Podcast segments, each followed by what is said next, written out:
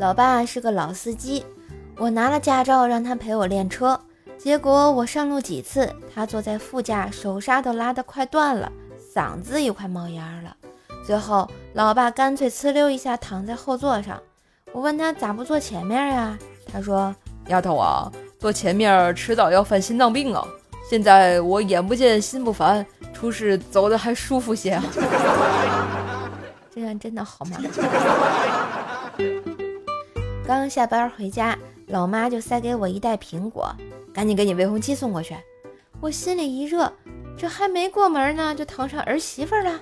刚想转身，听老妈又交代，听说苹果减肥，让她赶紧吃，多吃。婚期越来越近了，别到时候婚纱一穿，叫人误会你娶了个动物。这样真的好吗？我和小舅子谈话。弟弟，你放心，你姐以后不会再欺负你了。姐夫，你太牛了，我姐被你征服了。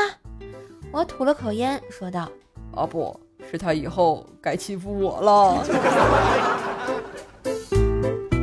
嘿，今日份段子就播到这里啦！我是段子搬运工瘦瘦呀。